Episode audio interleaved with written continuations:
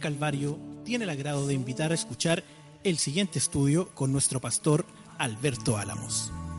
Regresaré a adorar como antes, donde todo es. Levítico entonces, capítulo 16. Vamos a continuar nuestro estudio sistemático esta mañana. Este capítulo 16 de Levítico es uno de los capítulos más importantes de este libro, ya que este capítulo va a enseñar acerca del día de la expiación, eh, la expiación por los pecados del pueblo de Israel. Este día se llama el día Yom Kippur. ¿Lo ha escuchado usted?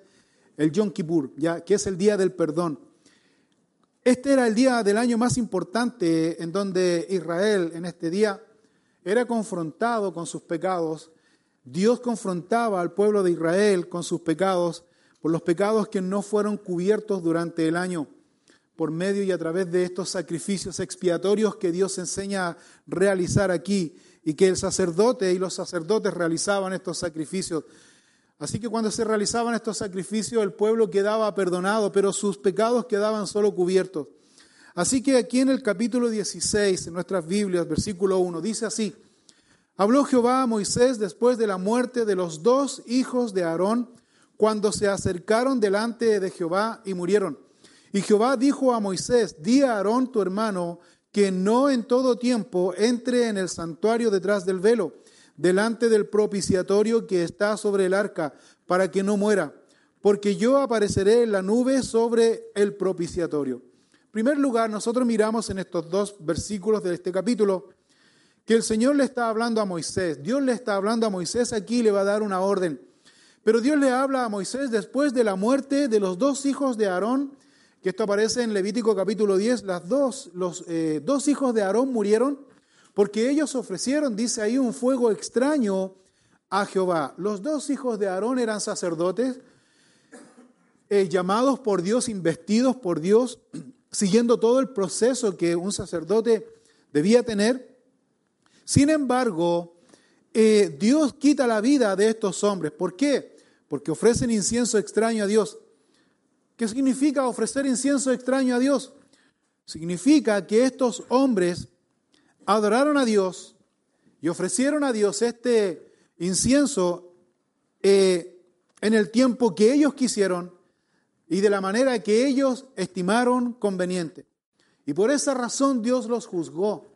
Por esa razón Dios les quitó la vida, enseñando al pueblo de Israel que el pueblo de Israel debía seguir el orden y el mandamiento que Dios había establecido, el día que Dios había establecido, el tiempo que Dios había establecido, y se debía realizar este, este ritual, se debía realizar de la manera que Dios había demandado que se hiciera. No era aquí en el tiempo cuando a ellos se le diera la gana. Y esto nos enseña de una manera puntual y específica, muy simple y directa, que nosotros debemos rendir a Dios adoración de la forma que Él nos enseña en su palabra a adorar. Hay una manera adorar a Dios y en el tiempo que Él ha establecido que eso sea. Por eso nosotros hoy día vemos que la iglesia del Señor, en este tiempo, la iglesia del Señor no es bendecida. ¿Por qué razón? Porque todos adoran a Dios cuando les da la gana, en el tiempo que quieren, a la hora que ellos quieren. Y es más, adoran a Dios, como dice el profeta Isaías, y lo recuerda el Señor Jesucristo a sus discípulos, adoran a Dios solo de labios y su corazón está completamente lejos de Dios, adorando a Dios en vano. ¿Cuánta gente hay así? Mucha gente. Mucha gente y por esa razón Dios no bendice la iglesia del Señor, Dios no bendice su iglesia. Dios nos habla en su palabra, Dios nos enseña en su palabra, que no hay un tiempo específico en que uno debe adorar, sino que Dios dice en su palabra que nosotros somos adoradores. Somos ya adoradores. Y comenzamos a adorar a Dios cuando comenzamos el día hasta que terminamos el día. Todo el día adoramos a Dios, ¿no? Todo el día adoramos a Dios. La, El que entendió muy bien esta enseñanza fue el salmista David cuando él dice en uno de sus salmos, te exaltaré, dice, mi Dios, mi rey, y bendeciré tu nombre eternamente y para siempre. Cada día, dice, te bendeciré. Y alabaré tu nombre eternamente y para siempre. Grande es Jehová y digno de suprema alabanza, y su grandeza es inescrutable. Hay una clave importante en la adoración y el reconocimiento y la exaltación a Dios todos los días y en cualquier momento, independiente de la circunstancia que estemos viviendo, debemos adorar a Dios todos los días. Y les quiero poner un solo ejemplo. La iglesia del Señor, en el libro de Hechos, cuando la iglesia del Señor comenzó a ser perseguida, comenzó a ser afligida, Dos de los discípulos, Pedro y Juan, fueron tomados prisioneros por el Sanedrín, fueron golpeados, fueron azotados, fueron amenazados, fueron perseguidos y fueron amenazados de tal forma que el Sanedrín le dijo, no sigas hablando, no sigan hablando en el nombre del Señor Jesucristo, porque si no, ustedes se van a morir. ¿Sabe lo que hicieron ellos? Especialmente Pedro, dijeron, ¿sabes qué? Es necesario obedecer a Dios y a los hombres y nosotros no nos vamos a callar y nosotros vamos a seguir hablando del nombre del Señor Jesucristo, aunque eso nos cueste la vida. Los golpearon, los patearon, los amenazaron, les advirtieron y ellos fueron gozosos, se reunieron con personas como estas en un lugar como este y ¿sabe lo que hicieron? No se quejaron de su dolencia. Ellos no fueron a reclamar sus derechos. Ellos no comenzaron a lloriquear porque habían sido abusados, amenazados y golpeados. No, Señor.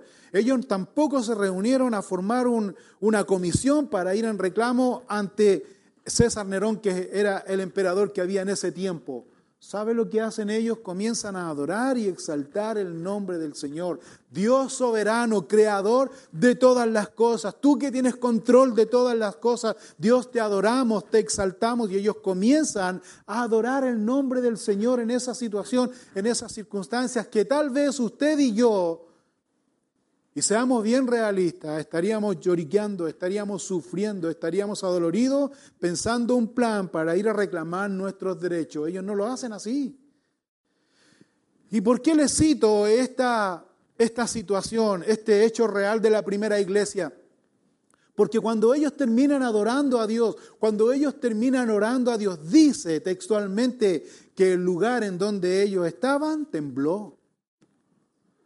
Tembló, la presencia de Dios se hizo real y manifiesta en sus vidas y ellos salieron de ese lugar con valentía, con denuedo, dice la palabra, a seguir hablando las verdades de nuestro Señor Jesucristo y murieron de esa manera. Entonces una de las falencias de la iglesia en este tiempo es que no es, no entiende lo que significa ser un adorador de Dios de verdad. Y por eso la iglesia está en la condición en que está, sin fuerzas espiritual, sin fuerzas espiritual. Debemos volver al antiguo rudimento, debemos volver a la antigua senda, debemos ser hombres y mujeres llenos del Espíritu Santo. Y esto es una advertencia y esto es un principio que Dios marca aquí. Estos dos muchachos, estos dos hombres, ofrecieron a Dios incienso cuando ellos querían y hechos más. Dios había establecido rigurosamente que el incienso debía ser con ciertas especies escogidas, ¿sí o no? Con ciertas especies escogidas que Dios había declarado. Ellos dijeron, no, echémosle al incienso, al incensario, echémosle aquí un papel arrugado nomás y pongámosle ahí, echémosle a ver un poco de paja y pongámosle acá nomás, a ver, echémosle un, un carbón para que se mantenga el fuego a lo que ellos pensaban que era correcto y, Producto de eso ellos se murieron. A vista y paciencia de su padre Aarón, y Aarón no dijo absolutamente nada. Entonces, aquí en Levíticos capítulo 16, Dios le habla a Moisés después de la muerte de los hijos y Dios de los hijos de Aarón y Dios le dice a Moisés, dile a tu hermano Aarón que no en todo tiempo, así le dice, que no en todo tiempo entre en el santuario detrás del velo delante del propiciatorio que está sobre el arca, para que no muera. Porque yo apareceré en la nube sobre el propiciatorio. Dios está instruyendo a Aarón. Aarón, tú no puedes entrar cuando tú quieras al lugar santísimo, porque ese es el lugar que se está refiriendo aquí, que era un lugar importante, en donde habitaba la presencia de Dios. En ese lugar, Dios le dice a Aarón, no entres en ese lugar a la hora que a ti se te ocurra. Porque si tú lo haces, tú te vas a morir como tus hijos. Porque la presencia de Dios estaba sobre ese lugar. El lugar santísimo entonces era el lugar sagrado, era el lugar que estaba detrás del velo, en donde estaba y entraba solamente, como vamos a mirar aquí, el sumo sacerdote. Entraba a ese lugar. Para que el sacerdote entrara a ese lugar debía él purificarse. Y aquí el Señor le va a establecer que esa entrada al lugar santísimo debía ser solo una vez al año, nada más que una vez al año. Por lo tanto, era muy necesario que se purificara. ¿De qué manera el hombre, de qué manera el creyente se purifica espiritualmente a través de la oración y la meditación de su palabra? Escuchando la instrucción de Dios, escuchando la enseñanza, el consejo de Dios para nuestras vidas. Y así también poder vivir conforme a la voluntad de Dios, porque no basta solamente con escuchar la voz de Dios, sino obedecer y seguir tu propio camino. Eso es hipocresía, sino que es escuchar la voz de Dios, el consejo de Dios, el consejo de Dios que habla a tu corazón y obedecer a sus mandamientos para vivir una vida conforme a su voluntad. Pablo, en este sentir, tomando este sentir, tomando este pensamiento, Pablo le habla a la iglesia de los Corintios y Pablo les dice, ¿Acaso ustedes ignoran, dice, que nuestro cuerpo es el templo del Espíritu Santo de Dios? Porque el Espíritu Santo de Dios, porque Dios mismo ahora ya no habita en templo hecho por manos de hombre. ¿Dónde Dios habita entonces? En mi corazón, en mi vida.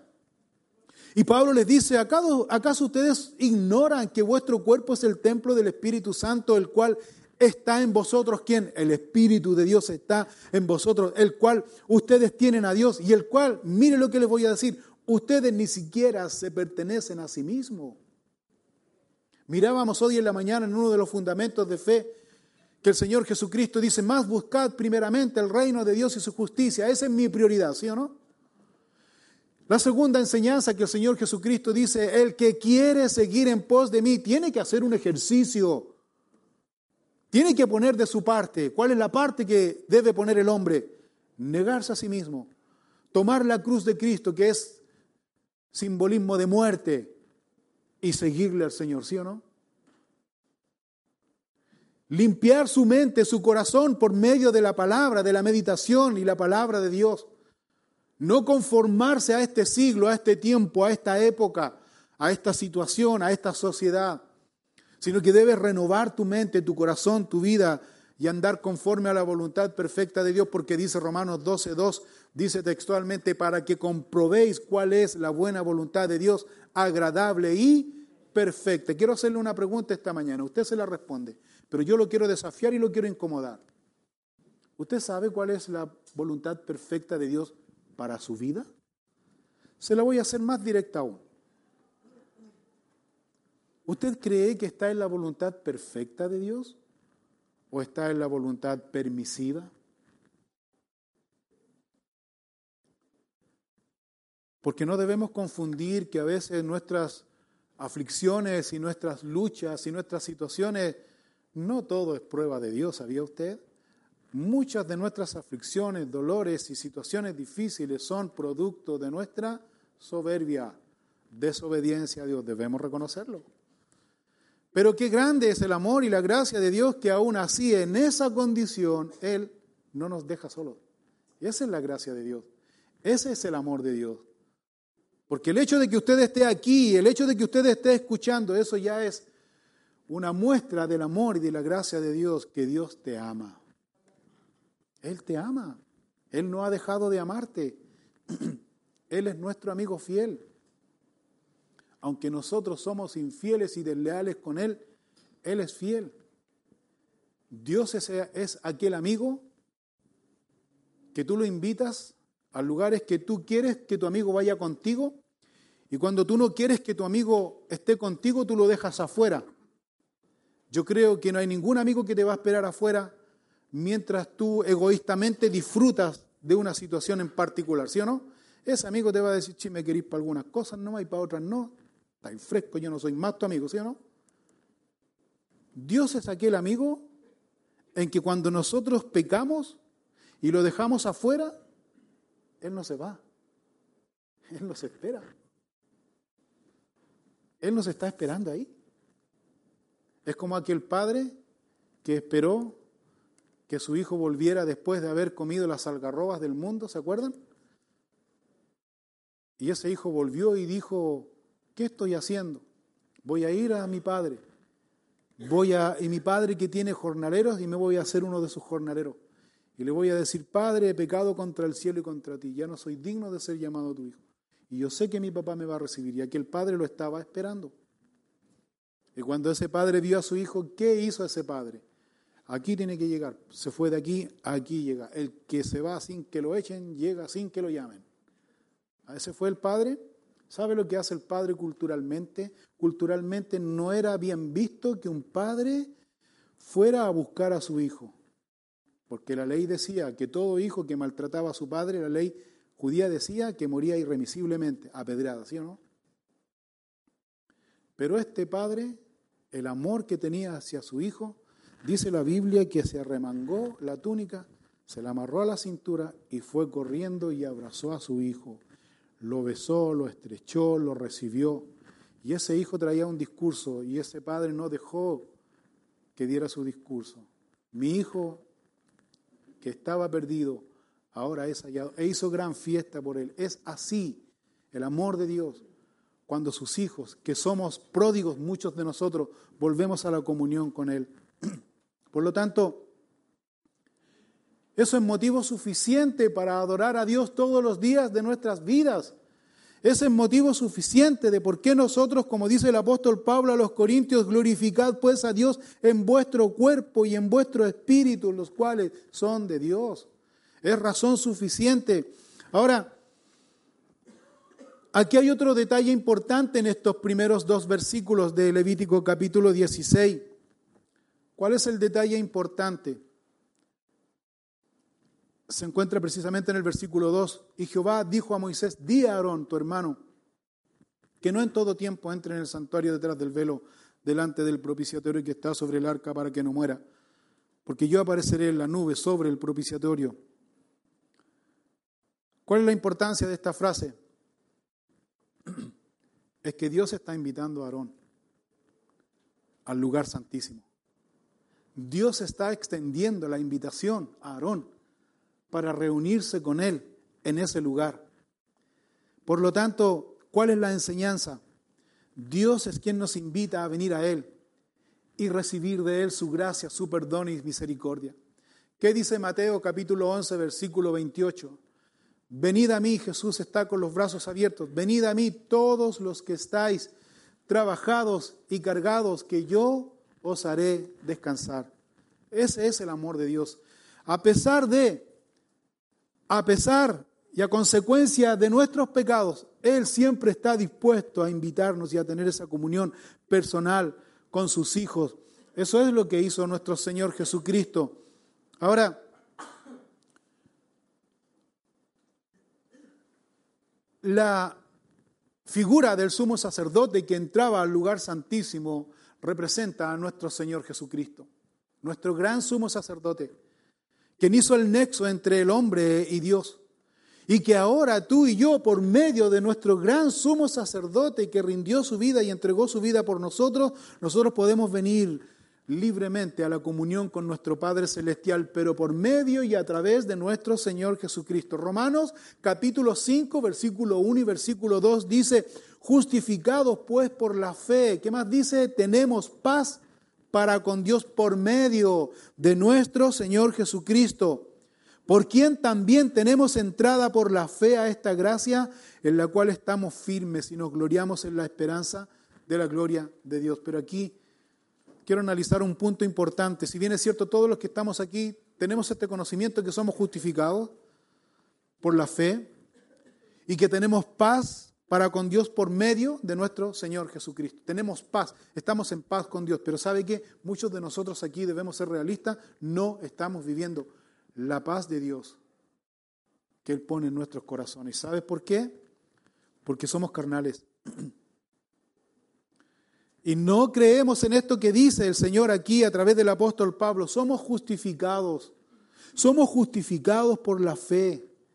Y podemos entrar libremente al trono de la gracia en la cual nosotros estamos firmes, no por mis méritos ni mis capacidades, ni mi conocimiento, sino estamos firmes por la gracia que Él, forma voluntaria, me da a mí y la paz que Dios me da, como dice el apóstol Pablo, que es una paz que sobrepasa todo entendimiento. Por lo tanto, Dios está invitando a Aarón, dile a Aarón, que no entre en cualquier día ni en cualquier momento al lugar santísimo.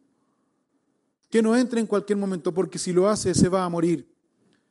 La ventaja que nosotros tenemos, a diferencia de Aarón, es que tú y yo por medio de Jesucristo podemos venir a cualquier hora.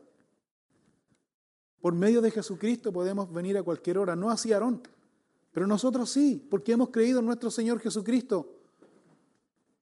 Aarón podía entrar una, una sola vez al año, nosotros podemos entrar en cualquier momento. ¿Y sabes qué? A diferencia de Aarón, Aarón anhelaba ese momento de poder tal vez entrar una vez al año a la presencia de Dios.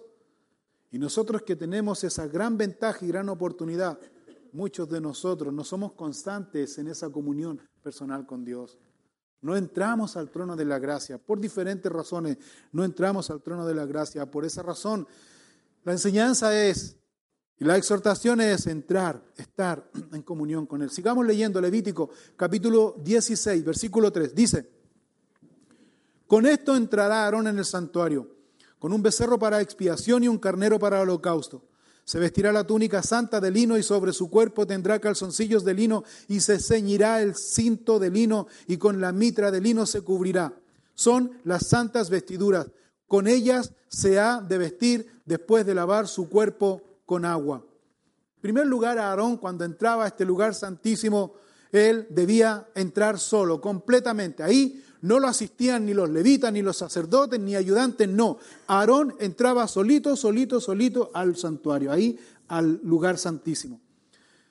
Pero entraba, dice, con un becerro, con un becerro para expiación, pero para expiación de sus propios pecados, porque Aarón era ser humano, por tanto era pecaminoso, pecador, debía también purificarse y también debía sacrificar este becerro por sus propios pecados. Pero aquí hay un hecho importante que me llama mucho la atención, es que Aarón, si bien es cierto como sumo sacerdote, como ya vimos en Éxodo capítulo 28, que aparece toda la indumentaria y toda la vestimenta de los sacerdotes, que era una vestimenta dada por Dios, vestiduras sacerdotales, y que dentro de estas vestiduras sacerdotales, ¿se acuerda que vimos en aquella oportunidad que el sacerdote tenía dos sombreras aquí con piedras preciosas, ¿se acuerda? Y tenía en cada una de ellas el nombre de las doce tribus de Israel. ¿Se acuerda también que tenía un pectoral aquí donde tenía eh, piedras preciosas, doce piedras preciosas en donde en cada una de ellas tenía el nombre de las doce tribus de Israel? ¿Se acuerdan, no? ¿Se acuerdan o no?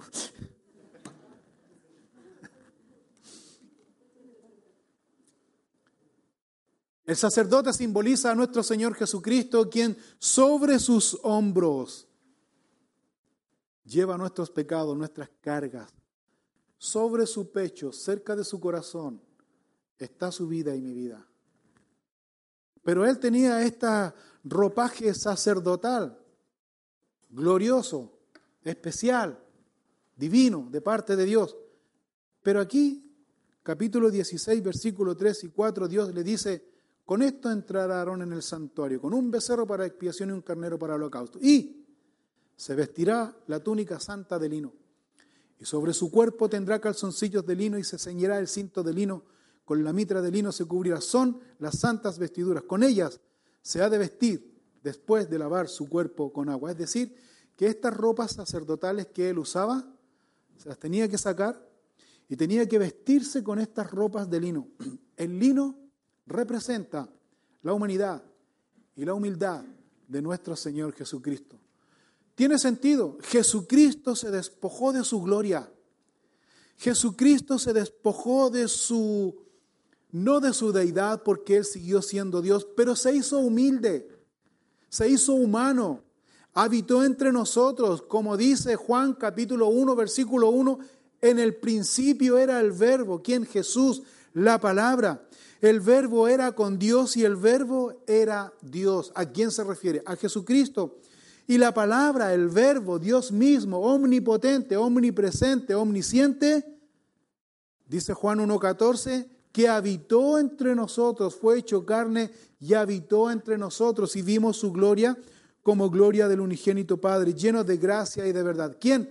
Jesús habitó entre nosotros, se despojó para entender la figura de sus ropas sacerdotales, se vistió de lino haciéndose humilde y humano y habitó entre nosotros para morir por nosotros, para entrar en el lugar santísimo y hacer el nexo, hacer la unión entre el hombre y Dios nuestro Padre Celestial. Ahora, importante entender este punto. Jesús se despojó de su gloria, habitó entre los hombres, pero Él siempre fue Dios y siempre ha sido Dios y es Dios. No se despojó de su deidad, sino solo de su gloria, pero se humilló. El que grafica e ilustra muy bien y representa muy bien la humildad de Jesucristo fue Pablo a los filipenses. Pablo cuando escribió a los filipenses, capítulo 2, versículo 5. Pablo dice en Filipenses capítulo 2, versículo 5, haya pues en vosotros este sentir que hubo en Cristo Jesús, el cual siendo en forma de Dios, no estimó el ser igual a Dios como cosa a que aferrarse, sino que se despojó a sí mismo tomando forma de siervo, se hizo humilde, habitó entre nosotros, se hizo semejante a los hombres y estando en la condición de hombre, se humilló a sí mismo, haciéndose obediente hasta la muerte y muerte de cruz. Eso hizo Jesús por nosotros.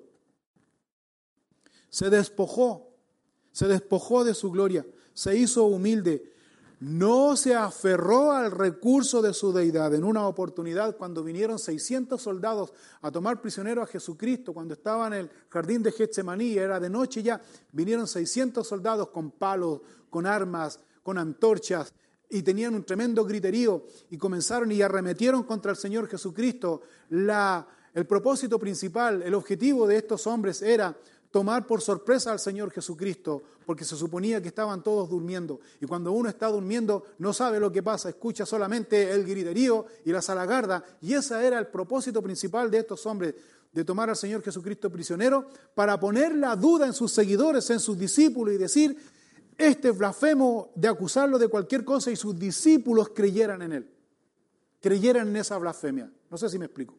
Ese era el objetivo principal. Y el que ideó este plan, ¿quién fue? Judas Iscariote, el traidor. Ese fue el que ideó el plan. Y ese les dijo, ¿saben? A quien yo bese en la mejilla, a ese ustedes tienen que tomar prisionero. Y Judas Iscariote viene y se encontró con la primera sorpresa, que resulta que el Señor Jesucristo no estaba durmiendo, sino que en vez de Judas sorprender a Cristo, Cristo sorprende a Judas, ¿sí o no? Y Cristo, ¿cómo le dice a Judas? ¿A qué vienes, amigo? Y Judas se choqueó todo, se cortó. Y en una reacción va y comienza a besar la mejilla del maestro. Y ahí lo demás es historia. Y cuando ya toman prisionero a Jesucristo, despertó aquel hombre que le prometió seguirlo aquí al infinito y más allá. ¿Quién fue ese? Buzz Lightyear. Ah, no. Pedro, el apóstol Pedro. El apóstol Pedro. ¿Han visto toda historia? El apóstol Pedro. Pedro se levanta entre medio dormido y saca una espada y le manda un zarpazo. ¿A quién fue? Malco, el siervo del sacerdote. Y ese, ese sablazo iba medio a medio a la cabeza del sacerdote. Y Marcos se puso entre medio y le saca la oreja. ¿Cierto? Y el Señor Jesucristo le dice a Pedro, Pedro le dice, no es de esta manera. Y mientras hablaba con Pedro, le restaura la oreja al siervo. Pedro le dice, si yo quisiera que mi padre me enviara legiones, lo haría. Una legión se compone por hartos, por hartos componentes, por hartos militares, no sé cuánto. 600, no sé, caleta, harto. Una legión. ¿Se imagínense ustedes un ángel, un ángel en el Antiguo Testamento, un ángel mató a 185 mil asirios, un solo ángel. Aparece en el Antiguo Testamento, un solo ángel. Imagínate una legión de ángeles. No hay universo. Y el Señor Jesucristo dijo, si mi Padre, si yo le pido a mi Padre que envíe legiones, lo... pero deja, porque esto conviene que sea así. Era necesario. Por lo tanto, Pablo está dando una lección y no quiero seguir avanzando si no aprendemos esta lección que Pablo está señalando aquí a los filipenses. ¿Cuál es la lección? Simple, por hermano. Haya pues en vosotros ese mismo sentir que hubo en Cristo Jesús. ¿Está ese sentir en ti? Cuando te golpean en la mejilla derecha, pones la izquierda. O si te pegaron en la izquierda, pones la derecha, donde sea, pero pones la mejilla. Cuando tienes que reclamar tus derechos, guardas silencio, dejas todo en manos del Padre Celestial, quien conoce nuestro corazón y nuestra vida. ¿Quién aquí, y siempre voy a hacer esa pregunta, quién aquí ha sufrido más que nuestro Señor Jesucristo? Levante la mano. Cuando Juan dice que el verbo habitó entre nosotros y estuvo entre nosotros, ¿sabe a lo que se refiere? No es para que solamente uno le adore y le exalte por eso, uno tiene que adorar y exaltar a nuestro Señor que Él habitó en nosotros y entre nosotros, pero hay una razón, ¿sabes cuál es? Para identificarse con nuestros dolores, con nuestras necesidades, con nuestras dificultades y para ayudarnos. Él se compadece de nuestras debilidades, Él se compadece de nuestras aflicciones. Y eso es importante poder reconocerlo. Por eso dice, haya en vosotros este sentir. Y aquí el Señor, a través de esta enseñanza en Levítico 16, le está diciendo al sacerdote que debes vestirte de esta manera, humilde, simbolizando, representando la vida y obra de nuestro Señor Jesucristo, quien habitó entre nosotros, estuvo entre nosotros. Hubieron dos discípulos de Juan el Bautista que les llamó la atención la figura del Señor Jesucristo. Dos discípulos. Y estos dos discípulos siguieron al Señor Jesucristo y con su qué le preguntaron y le dijeron a Jesús mientras él realizaba su ministerio, le dicen, Señor, le dice, Maestro, ¿dónde vives tú? Y el Señor Jesucristo, captando la intención, le dice, ¿sabes qué? Mire, síganme. Aquí duermo yo, aquí vivo yo, en el campo. El Hijo del Hombre no tiene dónde recostar su cabeza. ¿Cuál es la enseñanza que el Señor está dando ahí? Que el que quiere seguir al Señor Jesucristo debe negarse a todas las cosas y ser discípulo del Señor y servir al Maestro y seguir al Señor. En el ministerio tú no tienes, tú no, como te dijera yo, Tú no adquieres fama. Porque hay personas que, ay, yo voy a estar en el ministerio porque quiero ser conocido, porque tienen que escucharme. ¿Sabes que hay mucha gente que tiene un llamado de Dios porque según ellos eh, Dios los llamó, pero ¿se ha preguntado a esa persona si realmente la gente tiene el llamado a escucharlo?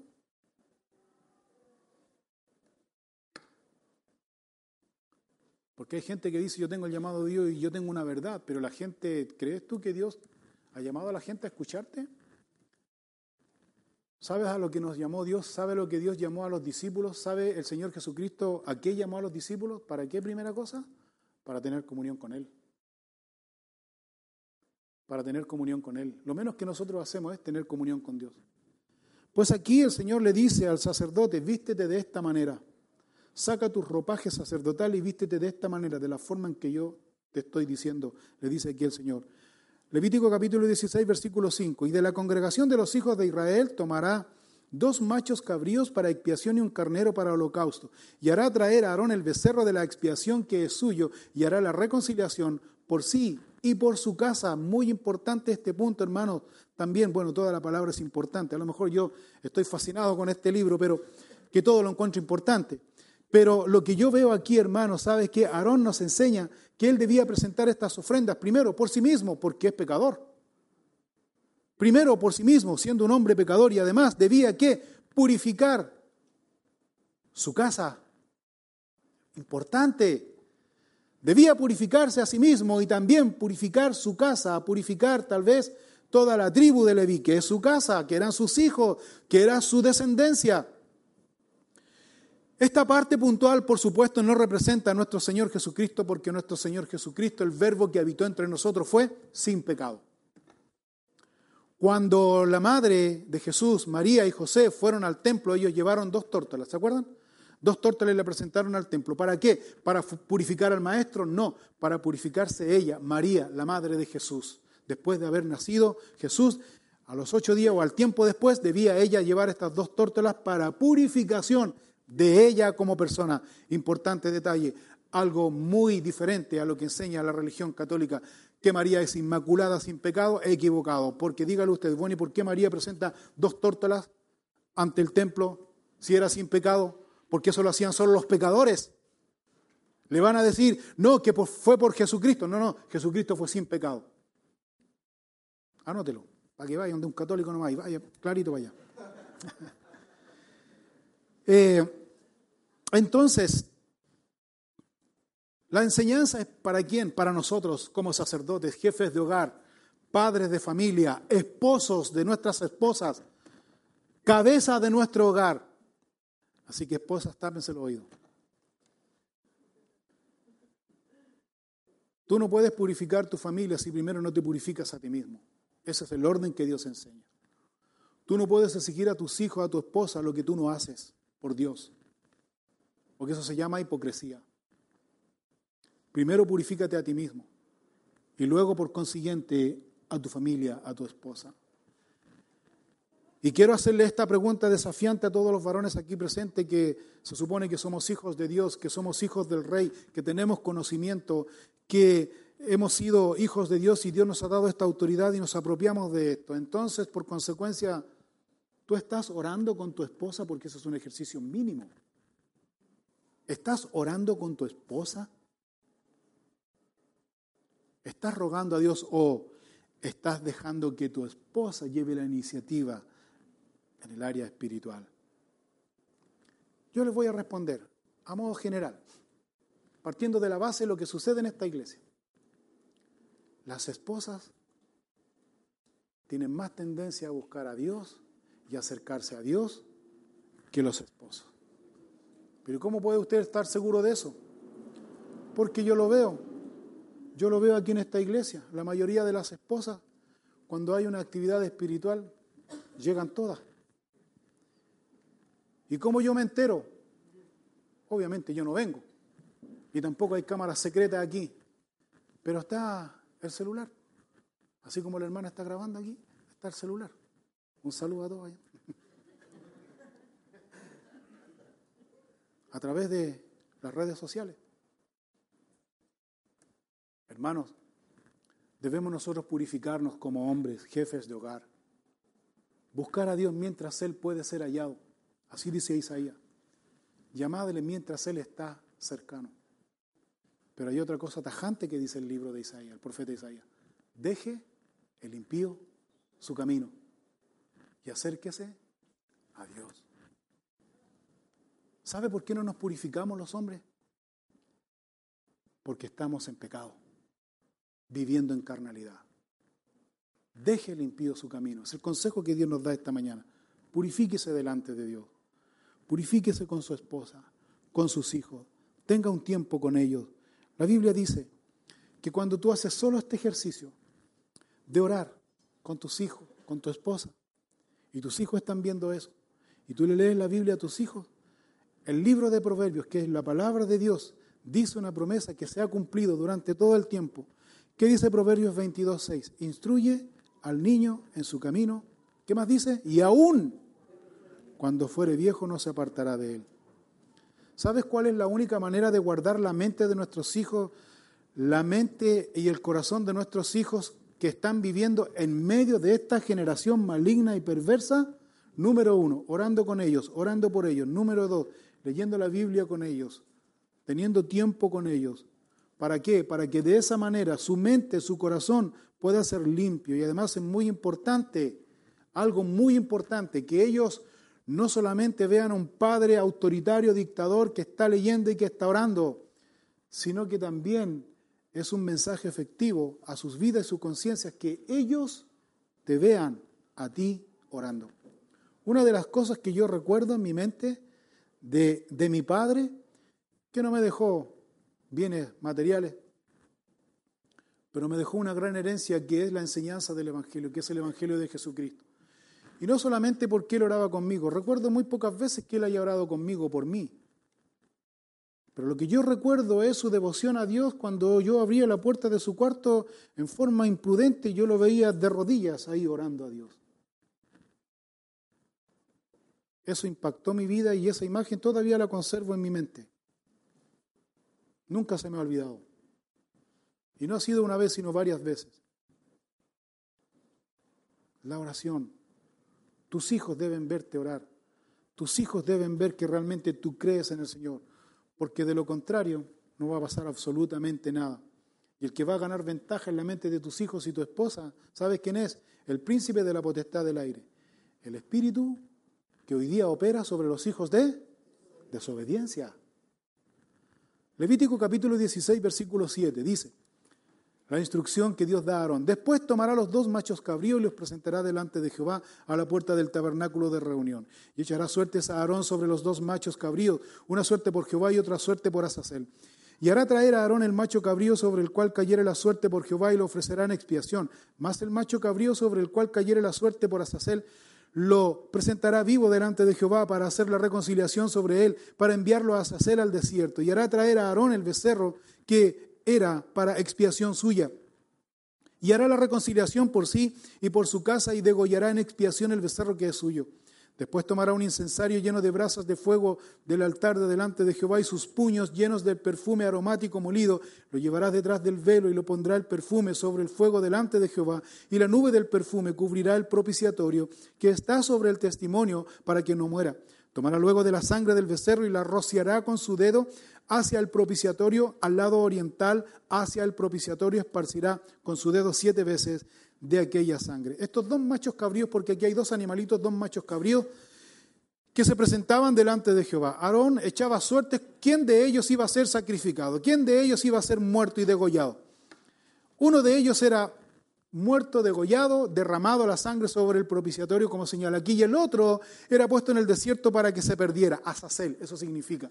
Era puesto en el desierto para que se perdiera. Ahora, la idea de esto era que Dios cubría el pecado del pueblo a través del sacrificio de la víctima. El carnero que el sacerdote degollaba y derramaba la sangre cubría el pecado. Y el otro en forma simbólica, porque venía el sacerdote con todas las manos ensangrentadas y tomaba el macho cabrío que quedaba vivo, el azazel, y ponía sobre él sus manos ensangrentadas, y esto simbolizaba que los pecados del pueblo eran también transmitidos a este, a este animalito. Desde el tabernáculo hasta donde llegara todo el pueblo de Israel, desde la puerta del tabernáculo, todo el pueblo de Israel hacía un camino.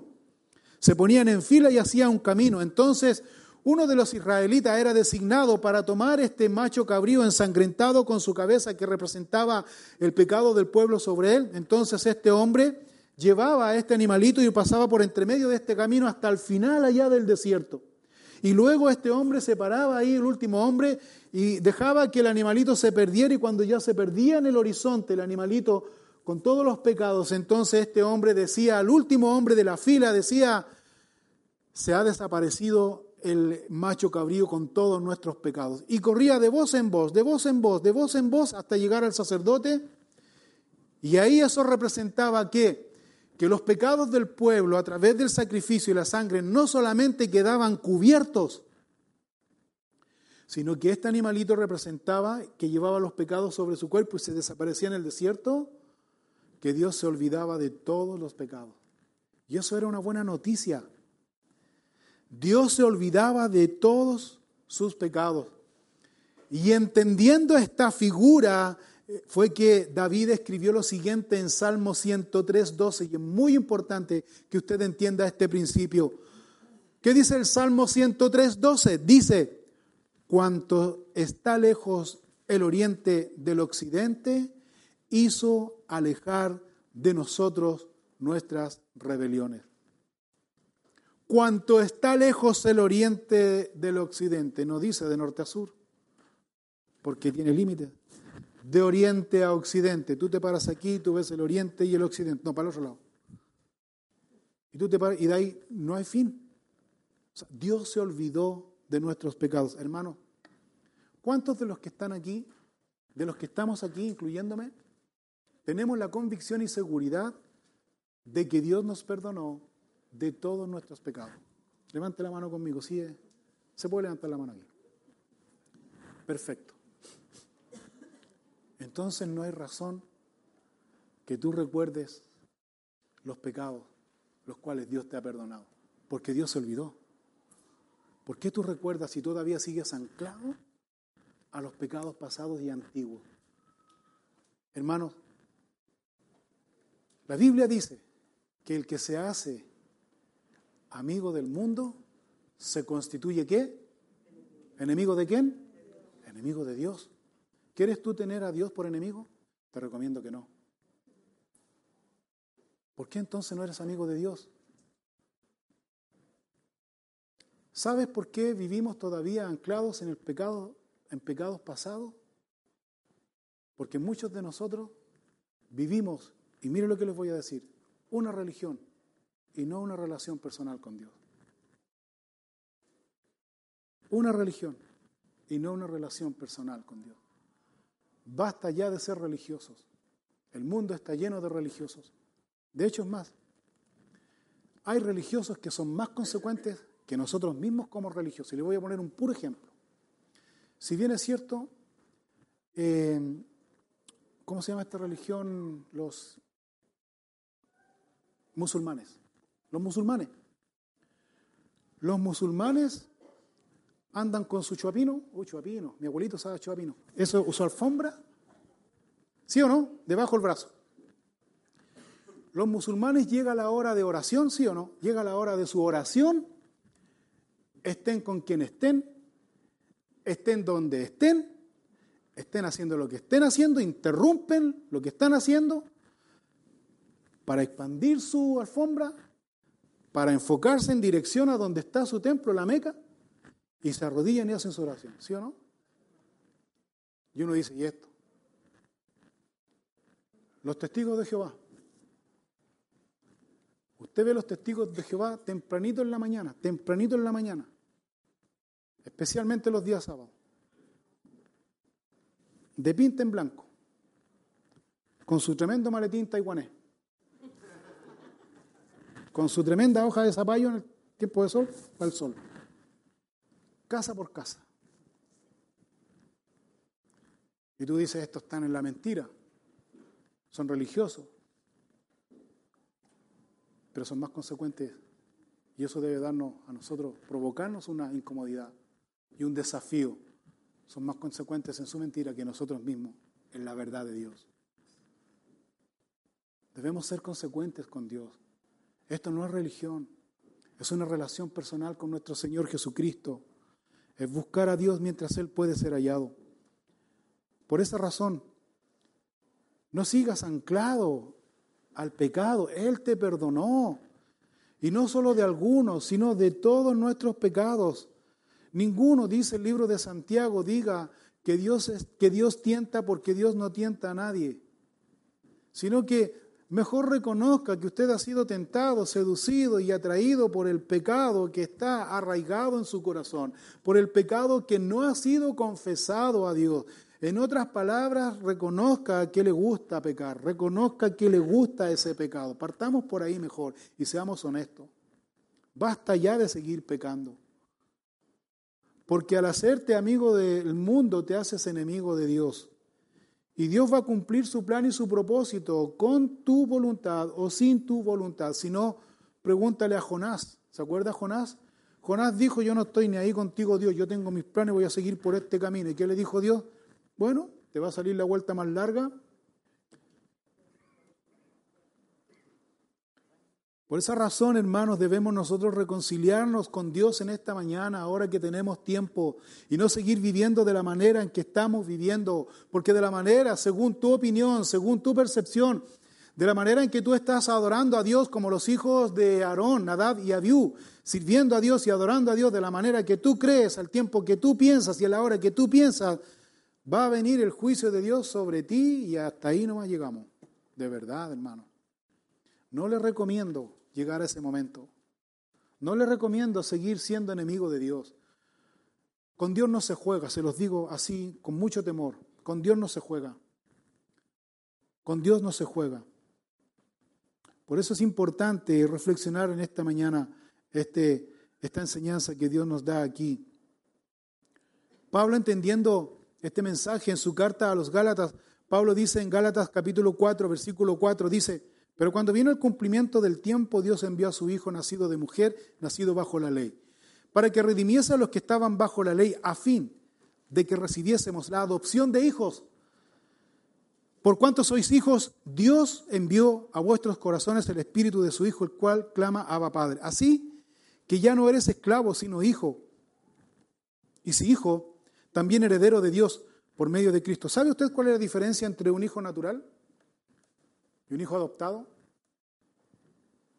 ¿Sabe cuál es la diferencia? La diferencia es que el hijo natural es esperado. Se espera el hijo con ansia, ¿sí o no? El hijo de la pareja, de la relación, se espera con ansia. El hijo adoptado no se espera. El hijo adoptado se elige. Eso, ahí. Con power. Con power, ¿se fija? Ni que nos pusiéramos de acuerdo, hermano. Bien, no, está bien, está bien. Sí, ¿ah? está bien eso. Eh, él nos escogió, dice. Él nos eligió. Hermano, no es menor el tema. No es menor el tema. Él nos escogió desde antes de la fundación del mundo, dice. Dios nos perdonó, Dios nos limpió, Dios nos dio de su Espíritu Santo, quien produce en nosotros el querer como el hacer por su buena voluntad. Hermanos, dice aquí Pablo a los Gálatas, una gran verdad a nosotros, dice, hermanos, ya no eres esclavo, sino ahora tú eres hijo, y si eres hijo, también eres heredero de Dios por medio de nuestro Señor Jesucristo. Levítico capítulo 15, capítulo, perdón, 16, versículo 15. Después degollará el macho cabrío en expiación por el pecado del pueblo y llevará la sangre detrás del velo adentro y hará de la sangre como hizo con la sangre del becerro y la esparcirá sobre el propiciatorio delante del propiciatorio Así purificará el santuario a causa de las impurezas de los hijos de Israel, de sus rebeliones y de todos sus pecados. De la misma manera hará también al tabernáculo de reunión, el cual reside entre ellos en medio de sus impurezas. Ningún hombre estará en el tabernáculo de reunión cuando él entre a hacer la expiación en el santuario hasta que él salga y haya hecho la expiación por sí, por su casa y por toda la congregación de Israel.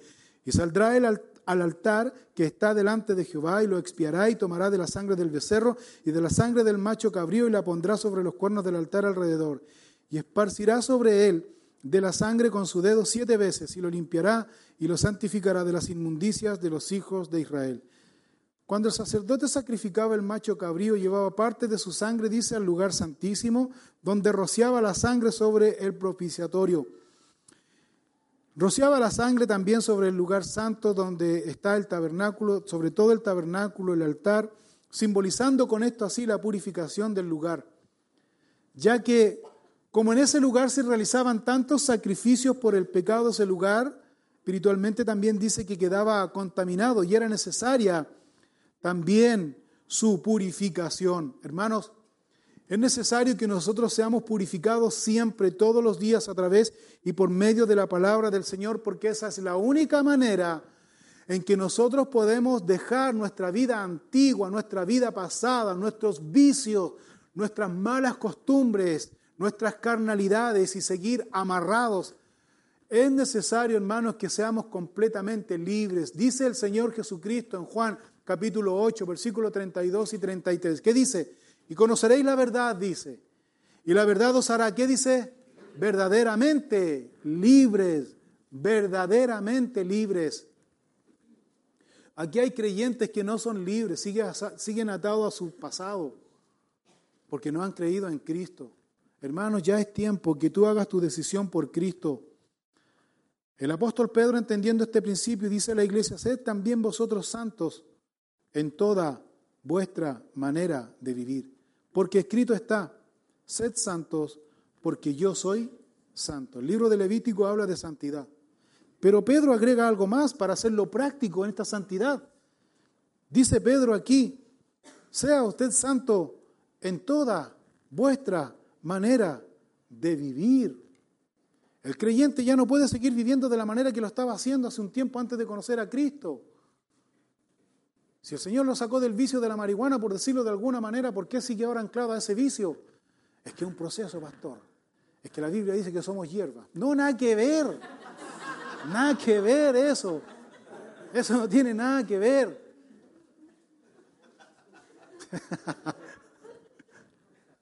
No tiene nada que ver.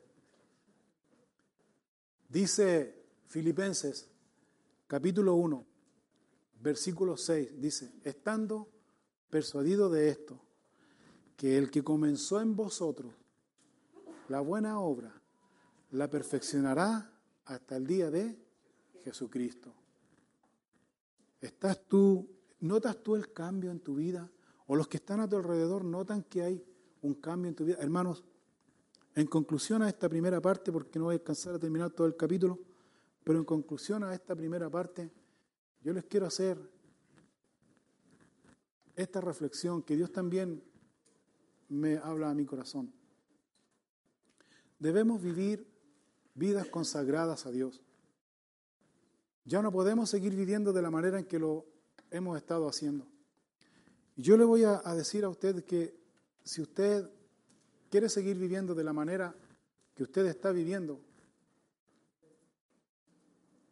busque otro lugar donde realmente puedan apapacharlo y puedan, eh, como le dijera yo, incentivarlo y usted se pueda sentir bien, pecador y peor, pero bien.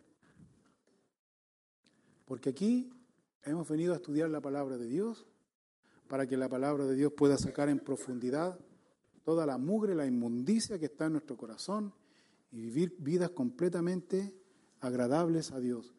Porque Dios viene a buscar a un pueblo santo, no pecaminoso, no religioso. Un pueblo santo. Sed santo, dice el Señor, porque yo soy santo. Si usted viene aquí, entonces debe dejar que el Espíritu Santo pueda purificar su mente, su corazón y su vida. Si usted viene aquí, levanta sus manos y adora a Dios, pero sus manos están llenas de pecado, usted, es un hipócrita.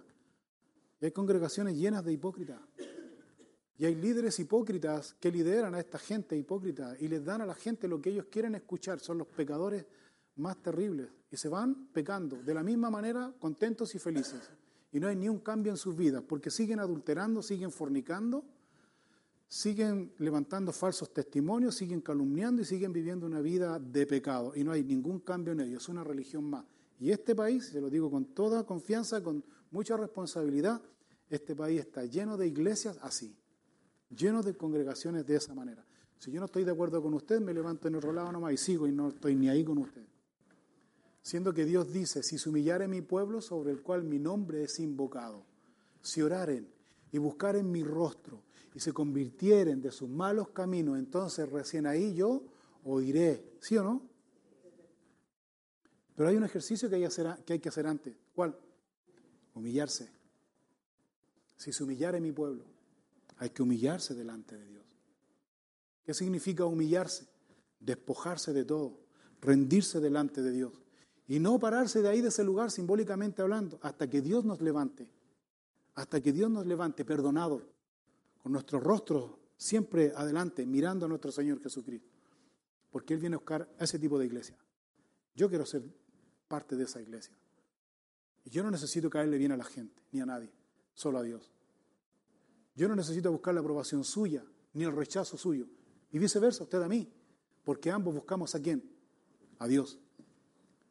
Para que Dios en aquel día nos diga, bien, buen siervo y en lo poco fuiste fiel, en lo mucho te pondré. Que Dios les bendiga. Les invito a ponerse de pie. Vamos a orar y dar gracias a Dios por esta su enseñanza.